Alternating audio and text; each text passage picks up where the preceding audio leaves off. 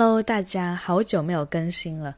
因为前段时间就是天气突然间变凉，然后我的嗓子就彻底哑了，包括你们现在听我声音，应该还是有一点点哑的。但是呢，这也不妨碍我的脑子一直在转，因为每天还是会接触到很多姐妹的咨询，然后她们给我的案例，所以。今天就讲一下我最近接触的我比较有感触的一个案例吧，而且这个案例也有很多的共通性，我相信很多的姐妹可能都是在面临着同样的一个困境，那就是你在一段很糟糕的关系，或者是在外人眼中这并不是一个特别糟糕到离谱的关系，但你就是感觉上非常不好，不管你是在已经结婚还是在恋爱当中。比如说，对方对你非常冷漠、不关心，然后好像你们两个人并没有在一条战线上，然后对方还在斤斤计较，然后对你也很抠，没有给你足够的情绪价值，以及你在这段关系中一直有一种好像在耗着的感觉，一直在容忍他，一直在期待着他对你好一点那种感觉，然后你越期待又会越失望。这个时候就回到我讲的这个案例，就是那个女生说，我在婚姻当中学会了修炼自己，那就是不要对他抱有期待，我让我自己情绪变得稳定，我不再声嘶力竭的去向他讨要我想要的东西，我可能很多事情都自己做了，像以前恋爱的时候，可能想到什么事情，看到什么有意思的东西，第一时间会想要分享给对方，但是他现在这段关系里面。就是可能就留给自己了，就是那一个瞬间，没有人值得去分享，那他就只能自己留在心里，默默的去回味。其实这种瞬间，我在之前的关系里面也常常有体验到，关于有毒关系的一些特征，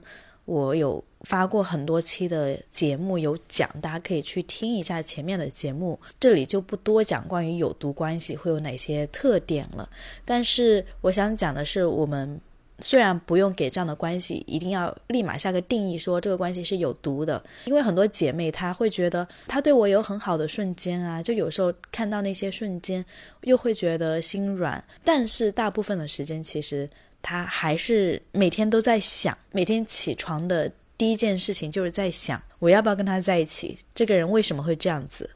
他会不会改变？然后你可能在想的过程中，对方给了你一点点好的信号，你又立马打消了这个念头，然后紧接着又开始内耗，就是在这样的一个死循环当中。嗯，因为最近接触的好几个姐妹都是这种案例，其实关于我自己的心路历程也分享了很多。我相信关于分手，大家也听过很多期的节目，但。我知道，处于那个漩涡当中的本人来说，你要把自己从那个漩涡当中拔出来，真的就是脱胎换骨一样的那一瞬间，其实真的很难去面对的。在我前面那一期节目《分手的决心》当中，其实大家有听到那个现场实录嘛？就是后半段我其实是有嗯在哭，但哭并不代表我在回味这一段关系，或者是我还爱他。我觉得我哭更多的是为自己而哭，就是好像自己没有被好好的对待和珍惜，为自己而哭。但同时我又很庆幸我在那一刻做了那个决定，因为我知道从那一刻开始我就解脱了，我再也不用把情绪挂在对方的身上，然后去等待对方的回应，一直在有点讨好的感觉。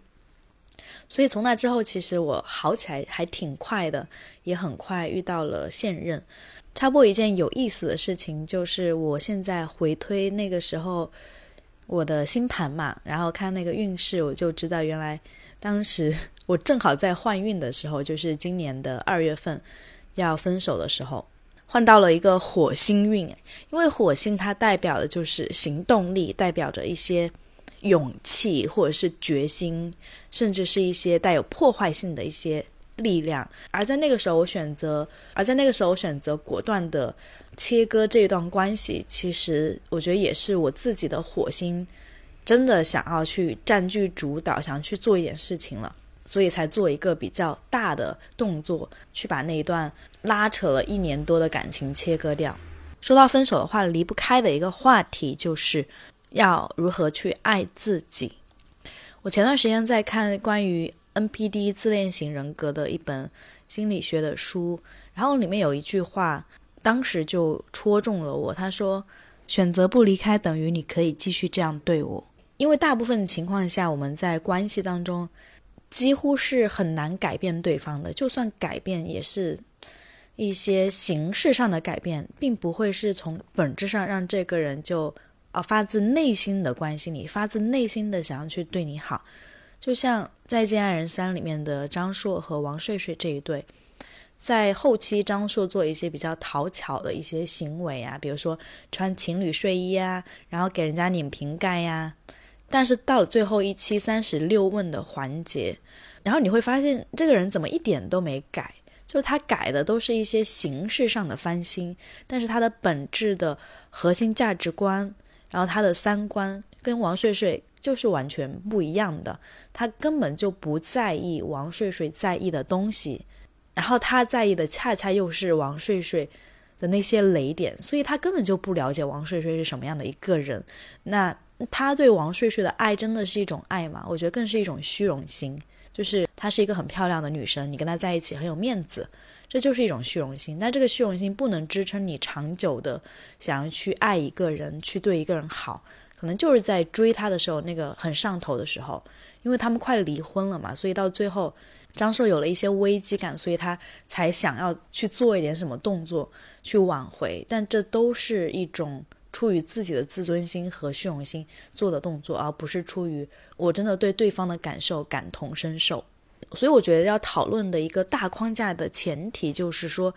你知道这个人不会改，那不会改的情况下有两条路，第一是你改，就是我不要对他有期待，我把我自己的需求感都丢掉，我就一个人在一段婚姻当中也可以岁月静好。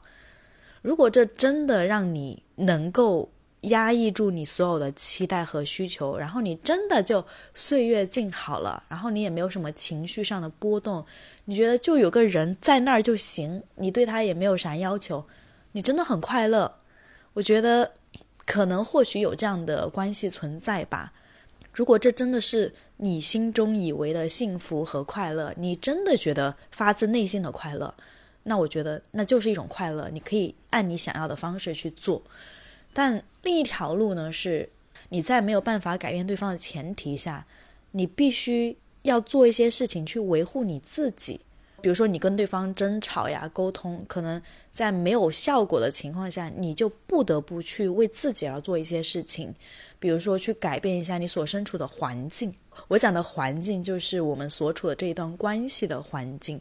因为我们如果长时间浸泡在这样一段温水煮青蛙、要死不活的关系当中的话，其实人会变得很无力，就是你好像什么都做不了，你也没有办法改变他，你也没有办法让自己振作起来，立马说分手？而且你还每天不间断的想要跟对方保持联系，以及对方偶尔给你一点点的甜头，让你觉得好像还有一点点的希望。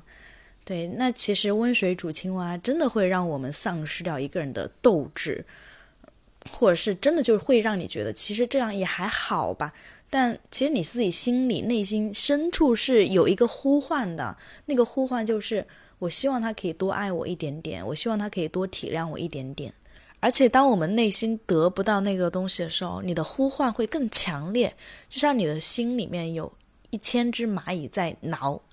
你就心里很痒。你就是很想要得到那个东西，很想得不到又得不到，就会有一种很窒息的感觉，真的是一种生理上的窒息感，或者是你的胃会很不舒服、很紧绷，然后心跳也很急促。如果我们情绪上是长时间一种压抑、没有释放的状态，你的身体上也必然会有一些反应，比如说你的身体抵抗力会变差。然后好像做什么事情都没有太多的动力、精神，以及动不动的就突然间心态崩一下，不知道大家有没有过这种感受？就突然间心跳紧了一下，就好像有什么不好的事情要发生一样。然后心态紧了之后，然后偶尔又对方对你好一点点，又舒缓一点，这个就像是一个毒品的上瘾过程，就是你对他上瘾，并不是因为。这个毒品它让你变得更好，而是因为你需要毒品去缓解你身体的痛苦，而你越是沉迷于毒品缓解的那种痛苦，你就越会上瘾，你就越离不开。所以，怎么改变环境呢？就是你要先把这个毒品拿掉，你要停止使用这个毒品。比如说，你可以先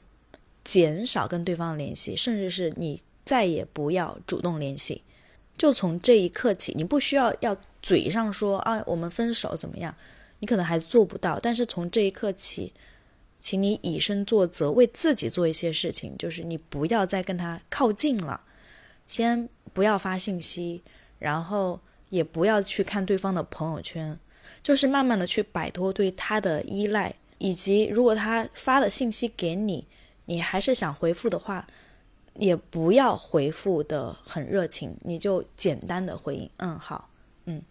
就这样就好了。对方可能心里会有点奇怪，就哦，最近怎么这样子？可能会有一波反扑，就是他可能最近突然间热情高涨，想要去怎么样？但是这个时候绝对不是你回头的时候，因为你的目标不是想要通过这种冷的方式来让对方热，这不是我们想要挽回对方的手腕，这只是一个让自己慢慢下头。然后建立起自己的界限感，建立起自己的保护壳的一个方式。所以，就算对方回应你或者是很热情，你这个时候也要选择冷漠的回应，不要对他有什么样的期待，以及在这个过程中不要通过你的冷来期待对方给你什么样的反馈，就是任何的期待都不要有。就是我冷就是冷了，这就是我在做的一个保护措施，就是我已经启动了这个程序了。这个程序启动之后，就不要存在有好想要回头，或者是想要去让对方为你做一些什么样的期待。而且在拉开距离之后，你要学会去爱你自己。爱自己这个感觉好像挺抽象的。常常也有女生问我，我不知道怎么爱自己啊，我好像总是等着别人来爱我，我总是把眼光放在别人的身上。我觉得就是因为你把眼光，你把太多注意力放在了别人的身上，而使你忘记了自己的存在的意义是什么，以及你自己本身有多好。你忘记了去发现自己的好，你一直在看别人的好，他对我这里好，那那里好，他还是有一点点优点的。那你为什么不去看看自己有多好呢？你对他那么多的同理心。这不是因为他很好，是因为你本身是一个很有同理心、很替他人着想，然后很温暖的一个人。这是因为你自己很好，然后你的这一份温暖，其实最重要的是要先温暖自己，而不是要通过温暖别人才能够让自己感到暖。有一本讲恋爱脑的书里面讲到一个词是依赖共生，依赖共生的意思就是说。通过别人对自己的依赖而达到证明自己价值感的一种心理模式，就是通过对别人的关心和照顾来回避其实你自己对自己并不关心、并不照顾的事实。你就想象我们每一个人都有一个手电筒，这个手电筒打出去，它就是一束光。当你把那束光打给别人的时候，那么你自身就是暗淡的。当你把光打在自己的身上的时候，你就不会在意那些暗处的人他在怎么想，他是什么样的。当然不是说我打光在自己身上，我就对他人不管不顾。但是我觉得在这个阶段的自己来说，因为你还没有强大到在爱别人和爱自己之间有一个平衡和兼顾，那最重要的就是先拉回到自己身上，把这束光打回来，打到自己身上。去发现你自己身上还有很多很美好的特质，像找我咨询那个女生，她其实已经结婚了，然后呢，她赚的钱还比老公多，可能唯一的不同就是老公的家庭条件比她自身的原生家庭条件要好一点，但你说好到那种特别有钱的富豪水平，那也没有，可能就是普通的小康家庭。但其实这个女生赚的钱都是自己赚的。也没有说是靠男方的钱才让自己变好，所以从能力上来讲，这个女生从赚钱的能力、以及认知的能力、思考问题的能力、觉醒的能力来说，全方位都是对那个男生的一种碾压。在他的描述中，那个男生就是每天就是吃吃喝喝玩玩，不会再想其他的事情的。就是比如说，我们思考一些深度点的问题，比如说亲密关系要怎么样去维系，我自身在这个世界上的定位和价值是什么？我为什么要这样子做？为什么要采取这样的行为？我的出发点是什么？其实有很多细节，我们的一举一动都值得去思考一下。因为你要爱自己，前提要了解自己嘛。就你为什么会感觉不舒服呢？你为什么是？害怕离开呢，对吧？其实你的那一层害怕背后也是可以去思考一下。然后跟那个女生聊天的过程中，我有感觉到她对自己很大的不自信。尽管其实她真的很优秀了，也是一个很自立自强的女生，而且还一个人出国出差什么的，真的已经算是很不错了。但是他对自己的自信水平还在一个比较弱的阶段，就可能跟他自身的物质水平还没有达到一个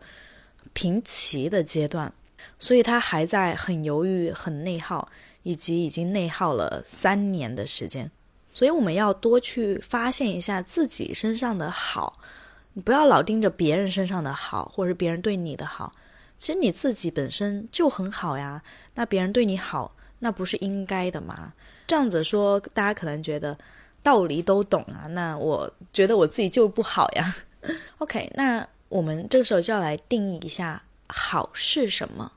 如果我们把好的定义定义为我有很多人爱我，我在工作上表现得很好，老板很欣赏我，然后我的皮肤、我的身材很好，我的桃花很好，对这些确实好。但这些好有一个共同点，都是出于。你要有外界对你的评价的好，那才叫好。比如说审美也是根据这个社会的标准来的，然后老板觉得你好也是根据你的 KPI 来的。有人爱你，有人欣赏你，也是根据别人对你能力的一种认可来的。那想象一种情况，就是如果你在一个空荡荡的房间或者是公园，你就是一个人在那儿，比如说看书。然后你在公园散步，你可能什么有价值的事情都没有做，那你此刻会觉得自己好吗？可能你现在心里有一个答案是：如果我没有给对方产生正向的、积极的价值，那我的好就是一种自嗨。那或者是我其实并没有那么好，只不过是安慰自己的一段话。就算在没有人看到你的时候，依旧觉得自己好。这不是一个安慰自己的一段话，其实这里就是要看我们的人生观是什么了。首先，我们每一个人来到这个世界上，是不是一个人来，然后也是一个人走？那如果每一个人到最终的结局都是注定从这个世界上消失，你的钱财名誉，啊，什么东西都带不走的话，一切都会归于零，归于虚无。那么你来到这个世界，不管你活多少岁，五十岁、八十岁，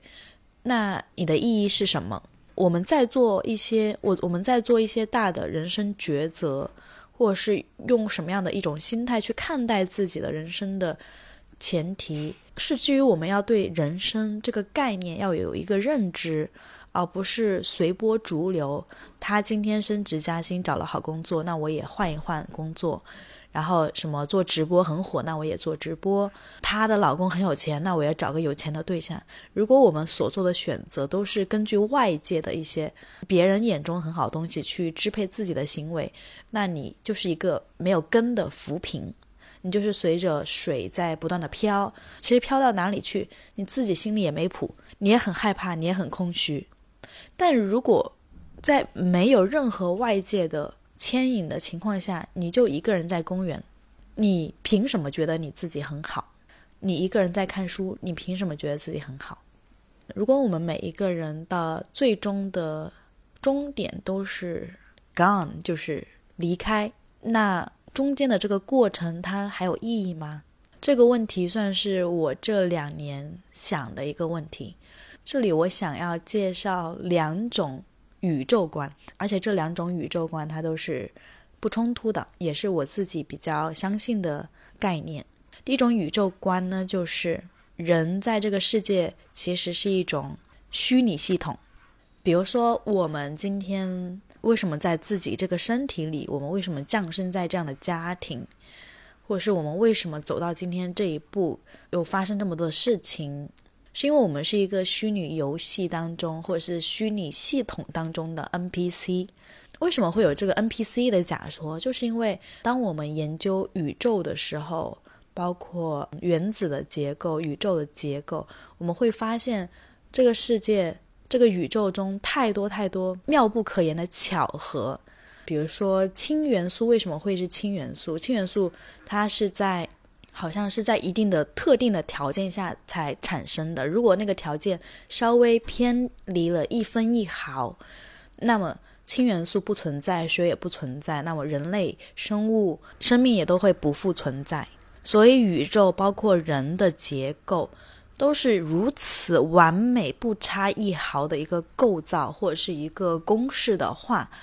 那么如此完美的构造和公式，它是偶然产生的吗？这时候虚拟世界的假说其实就是说，我们的宇宙其实是一个程序。就是在这个程序当中，我们是跟着程序走的。人类之所以完美，就是因为我们是程序的一部分。宇宙之所以这么完美，也是因为这个宇宙这个世界，它就是一个虚拟的世界。我们来到这个世界，就是在扮演着一个角色。而为什么要扮演这个角色？比如说 NPC 为什么要要做 NPC，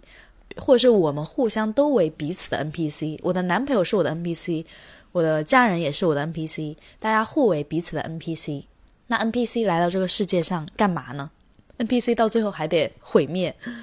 其实 NPC 来到这个世界上有一个很重要的任务，那就是要实现你的使命。因为我之所以为我，你之所以为你，我们就算是双胞胎姐妹都如此的不一样，或者是人生轨迹也完全不同。为什么呢？就是因为我们在这个过程中，跟不同的 NPC 互动的过程中，慢慢的去找到属于自己的使命，也就是尼采所说的“成为你自己”。在一本书《与神对话》里面曾经讲过，说其实我们每个人来到这个世界上，都是为了寻找自己，找到你自己。而这个你自己，它并不是凭空诞生的，而是在我们。诞生的那一刻，或者诞生之前，那个你自己就已经存在了。但我们只不过是在人生这个旅程当中，不断的回忆起自己是谁，找回在诞生之前的那个记忆。所以我心里一直很相信一个宇宙观，就是每一个人都是带着任务来这个世界上的。包括比如说，我们看到一些飞机失事，或者是一些灾难，有些人可能在很小的时候。就发生了一些很灾难化的创伤性的事情，可能都有它注定发生的理由，就是这是你程序整个人生体验当中的一部分。那有些人为什么英年早逝，也是因为他的人生体验到这一刻。已经结束了，她就是想体验她那一段路，那就到此为止了。包括找我咨询的那个女生，她说她那个老公就天天吃吃喝喝玩玩，但是觉得挺自洽的，挺快乐的，反而是她很痛苦，她改变不了她老公。然后她跟她老公在一起，她也觉得很痛苦，然后得不到想要的东西。其实，在我的眼中，如果她的老公就是很自洽。比如说，他就处于在一个低维度的 NPC 的阶段，他就是想做一个低维的 NPC。但如果你作为另外一个 NPC，你已经觉醒了，你已经有了新的人生主线任务了，你已经开始有点不对劲的感觉，想要去做一点什么了。这时候说明你要继续去挖掘和开启你的 NPC 任务，而不是要跟另外一个低维度的 NPC 去浪费时间。第二个宇宙观，那就是轮回的宇宙观。在这个观点当中，就每个人在离开这个世界之后，都会有下一世，然后也会有下下世。但是你每一世都会成为人吗？不一定，那取决于你这一世有没有积攒足够的智慧、足够的福报，然后你下一世才能够有机会成为人。其实我们在今天有机会成为人，你不要觉得这是一个随机的事件，不。这是一个很难得的机会，可能就是你之前上辈子，啊，不管你是作为一个什么样的生物人，你做了很多事情，然后你才有这样的机会，呃，在这一世成为人。那在这一世成为人的时间里面，我觉得不要把自己活得太憋屈，活得太狭隘，或者是只是为别人而活，而忘记了为自己而活。虽然我们是个 NPC，但是你依旧可以把这个 NPC 的角色扮演得很好，你依旧可以把 NPC 这一段旅程活得很快乐。另外，如果能够对这个世界和身边的人有一些积极意义的影响的话，那真的是一件非常棒的事情。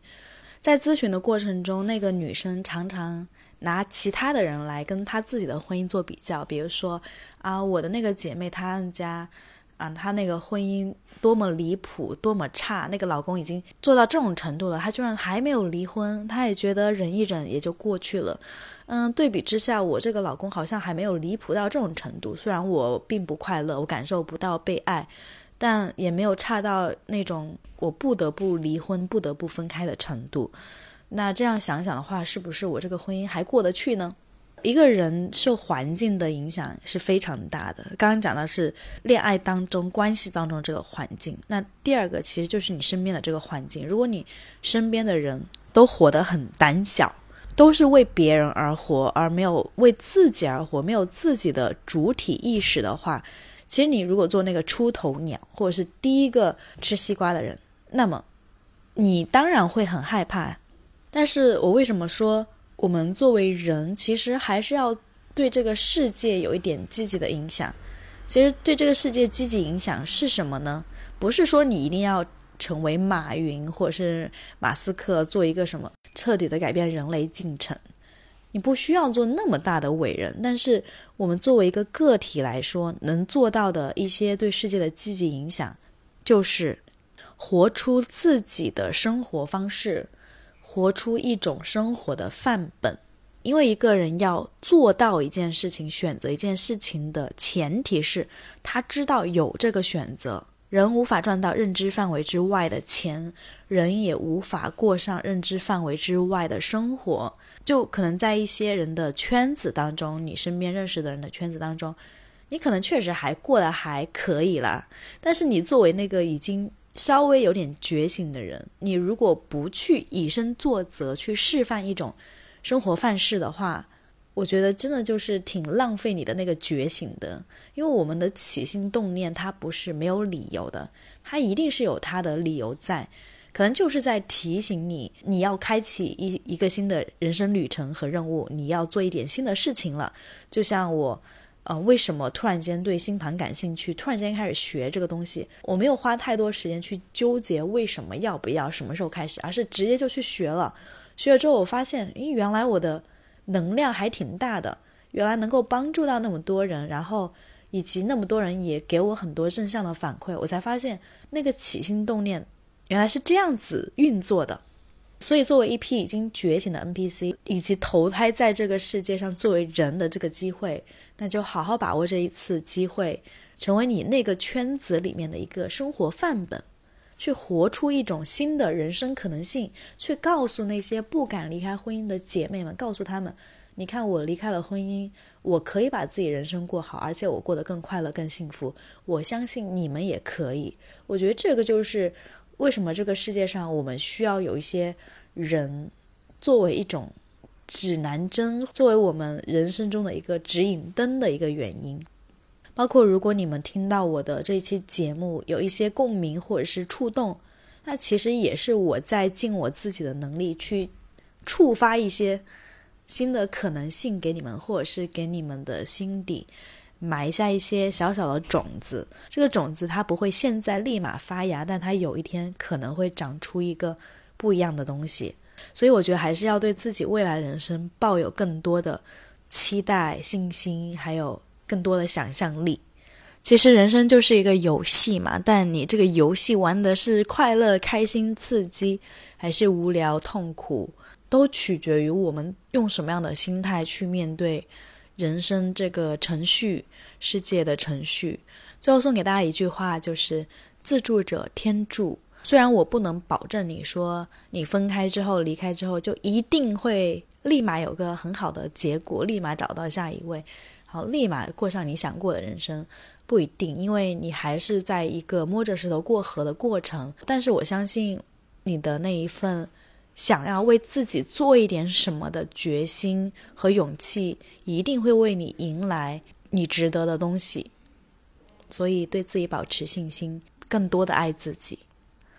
好了，今天节目就到这里。然后我的声音真是越说越哑，但没关系，我觉得。嗯，跟大家分享一些心里话也是挺值得的。如果你们想要看我朋友圈分享的关于情感星盘心理学的知识的话，可以添加我，我把联系方式放在 show notes 里面。OK，拜拜，大家。